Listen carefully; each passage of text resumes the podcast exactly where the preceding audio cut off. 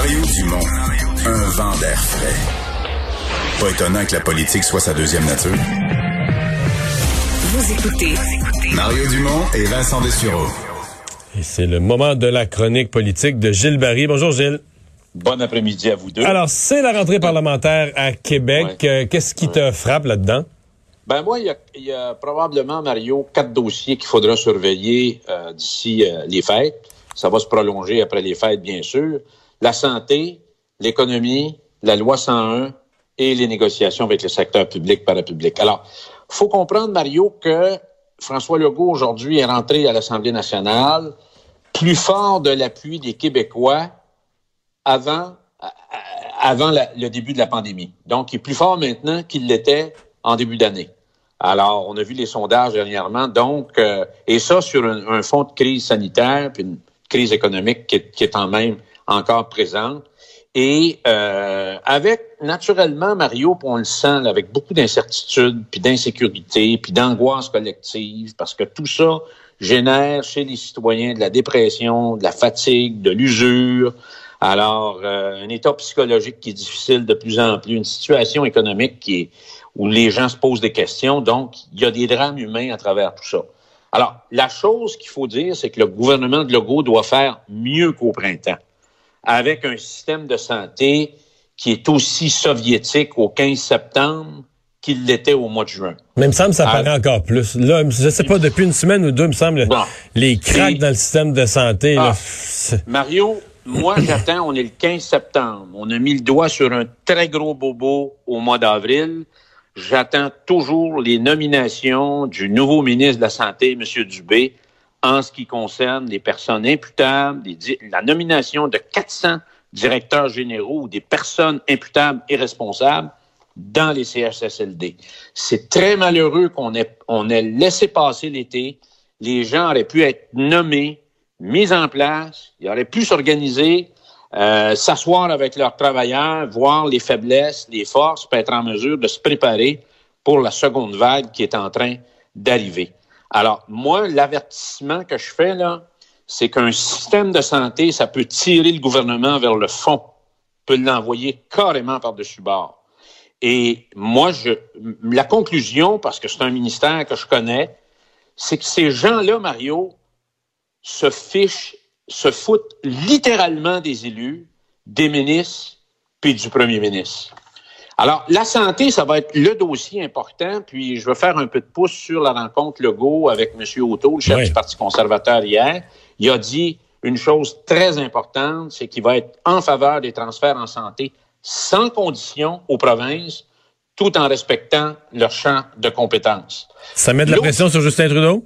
ça met de la pression et ça va être un enjeu très, très important. Tu as vu hier soir, là, il y a eu une élection au Nouveau-Brunswick et est apparu un gouvernement conservateur majoritaire. Donc, c'est un, un autre signal. là. ça commence à être bleu dans pas mal de provinces à travers le pays. L'autre chose que M. O'Toole a dit hier, il est en accord que les entreprises sous juridiction fédérale soient soumises à la loi 101. Alors là, il y a le bloc, le NPD qui est pour, les conservateurs. Et il y a même eu une ouverture il y a trois semaines, j'ai capté ça à la télévision de Dominique Leblanc, qui est un ministre important de, Justin Trudeau, qui a dit qu'il n'était pas contre cette affaire-là, puis qu'il fallait le regarder. Donc, ça m'amène à la pièce législative d'importance euh, dans cette session, qui va être la question de la loi 101. On sait que Simon Jolin Barrette je, je reviens là-dessus, c'est quand même pour un jeune de 33 ans, c'est quelqu'un qui est quand même très ferme, qui a de la pogne. C'est pas un dossier facile. Je sais qu'il a passé beaucoup de temps avec Guy Rocher. Guy Rocher, qui a 92 ans aujourd'hui, qui était un architecte, c'est important de le dire, un architecte aux côtés de Lorrain pour la conception et la mise en place de la loi 101. Donc, c'est une bonne façon de...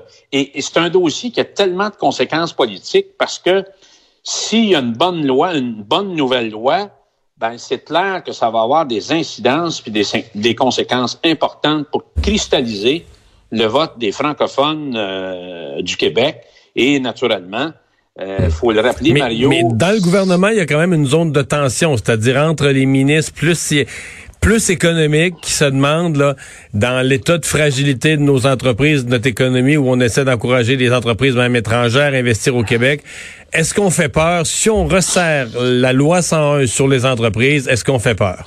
Ben, écoute, Mario, ce qui est assez particulier, là, c'est qu'il va y avoir plus de pression du fédéral que le caucus de la CAQ. Alors, moi, je pense que, et, et Jolin Barrette ne pose pas de geste s'il n'y a pas l'appui du premier ministre. Alors, ce qui fait, ils sont en symbiose tous les deux. Alors, j'ai l'impression que, et ça, ça vaut beaucoup. Ça a été le résultat de la, loi sur la laïcité. Donc, euh, et ça m'amène, Mario, au défi économique. Alors, je pense qu'à l'automne, on va voir arriver des débarques d'entreprises, malheureusement, parce que la crise n'est pas terminée. Alors, euh, et ça, ça va pousser définitivement les partis en place à revoir un peu le modèle euh, économique, du, socio-économique du Québec avec cette crise euh, sanitaire et économique. Puis on va voir, on, je vois déjà un clivage là, entre la CAQ et le Parti libéral du Québec. La CAQ, ce qu'elle dit, c'est qu'il faut arrêter d'être dépendant des autres. On est trop dépendant. Alors, il faut produire davantage chez nous puis acheter beaucoup plus chez nous. Alors, euh, et les libéraux, ben, moi, j'ai vu l'entrevue de Mme Andelade qui dit, est assez froide par rapport à ça. Alors, eux sont dans, dans la continuité en disant, prenez tout, puis euh, on va vous laisser faire. Parce que c'est clair que la crise doit nous, nous, nous pousser à redéfinir nos priorités. Euh, ouais, il nous reste une minute. Tu as fait le tour de, de, de grands dossiers, puis tu as fini avec les négociations du secteur public. Je veux t'entendre là-dessus. Est-ce que tu es optimiste? Ben. Parce que les syndicats, il y a un an, les syndicats se disaient, il y a des surplus, c'est le temps qu'on passe à la caisse. puis là, finalement, il n'y a plus de surplus, tu as 15 milliards de déficit. Qu'est-ce qui va arriver? Ben, Mario, ça, c'est l'autre affaire, c'est que la pandémie, là, ça a amené des dépenses que on n'a pas été regardant sur les dépenses. Ça a peut-être été une bonne chose parce que, tu sais, l'autre fois, j'ai vu ça, Santé publique engage 1000 fonds-fonds en claquant des doigts. Il faut payer pour ça. Parce qu'à un moment donné, le party va finir, Mario. Ça veut dire plus de taxes, plus d'impôts, plus de hausse de tarification. Puis il y a 40% de Québécois et Québécoises qui ne payent pas d'impôts à l'heure où je te parle. Donc, les 60% de l'autre composante, il y a en tabarouette des, des impôts? Alors, la négociation, elle sera pas facile. Puis je pense que toute cette, cette inefficience dans le réseau doit être questionnée parce que les syndicats et les conventions collectives sont mal faites. Ils ont été faites pour une autre époque, puis on a vu que avec cette grande crise qui est la plus grande depuis la Seconde Guerre, ben il faudrait peut-être qu'il y ait un examen de conscience de ce côté-là. Parce que, tu sais, le temps partiel, puis le temps complet, puis tout ça, ça... L'autre chose, Mario, c'est qu'on a donné beaucoup aux médecins qui travaillent moins. Ah oui, hein? Les infirmières travaillent plus, payent moins. Alors, il va falloir équilibrer les choses, donc ce ne sera pas des négociations faciles. Gilles, merci beaucoup. Merci. À bientôt.